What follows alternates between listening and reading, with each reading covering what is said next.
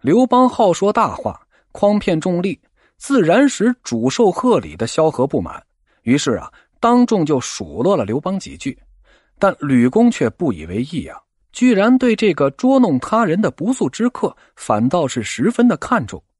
其中缘由，据说是吕公相中刘邦的样貌，将来贵不可言，虽有此举。刘邦与吕公在贺宴上的邂逅相遇，还引出了他大龄得妻的风流韵事。吕公择婿不以男方的家产地位为重，而从其将来发展的前途考虑。传说吕公啊精通相术，初见刘邦，大奇其人，在相状貌贵不可言。到底是他的相术灵验呢，还是后人有意夸大其词？今天呢，当然是不得而知了。但尊刘嫁女是事实，不能说此人没有眼光啊。刘邦好发大言，常常会流露出豪迈的大志。有一次啊，他被征发到秦都咸阳服徭役，目睹秦始皇豪华壮丽的出行，四周簇拥着威武的侍卫、鲜艳的仪仗和无尽的马队，只见到处都是光亮闪闪的刀枪兵器。事后，他大发感慨。为人应做一个大丈夫，大丈夫当如此出人头地。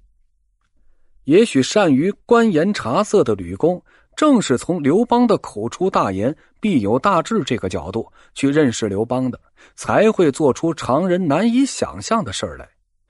无赖成性的刘邦，即使当上皇帝后，仍然改不了本性。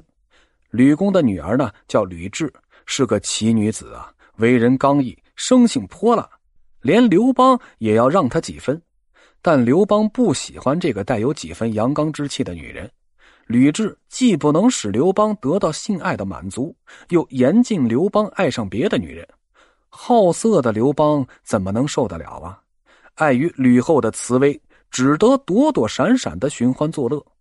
一天呢，他进入掖庭之事，就忘了自己的身份。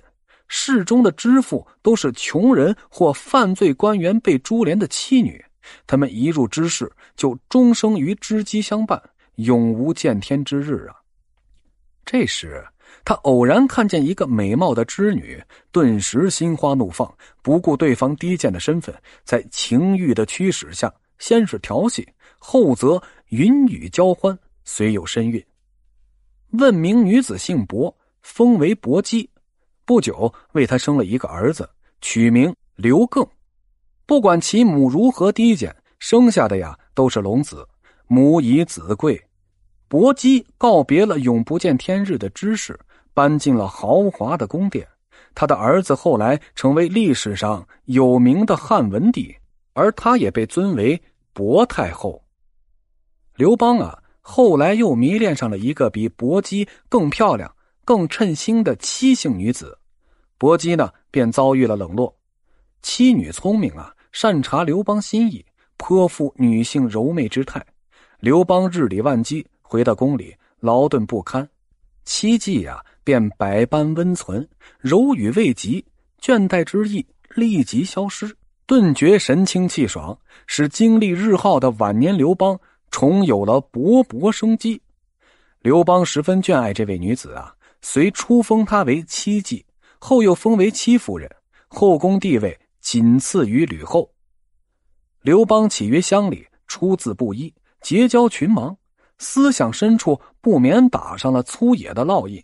他从小不喜读书，虽然曾进入过家乡中阳里的马公书院读书，但他与书不结缘呐，甚至有厌恶感。当秦始皇焚书坑儒的消息传来，他竟幸灾乐祸。庆幸自己没有与读书沾过多少的边儿，用不到担惊受怕。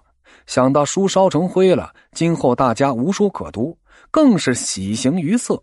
长大以后，他不喜欢儒生，时时流露出草莽意趣和粗野的作风。登位之后啊，有不少带儒官来求见的儒生。刘邦厌恶之余，随手取下对方所戴的帽子，当着客人的面撒一泡尿在里边。殃及儒冠外，还波及儒袍。秦博士叔孙通身穿儒袍觐见刘邦，一脸的不高兴啊。事后，叔孙通了解底细，马上变通，脱下了儒袍，改穿楚服短衣。刘邦马上高兴起来。他虽贵为天子，但身穿短衣，习于楚俗服饰。如此对世人的轻慢，表面上看无礼至极，实际上啊是刘邦的流气与粗野作风的流露。楚汉相争中，刘邦凭他草泽英雄的本色，好谋善断，善用人杰，胸怀大志，终成一代大业。在他的潜意识中啊，却难以磨灭他的草莽意趣、流气行为。他不掩饰自己的不依个性，也不弄虚作假，显示了他俗的可爱的纯真品格，成为一个活生生的柔流俗与英雄本色的人物。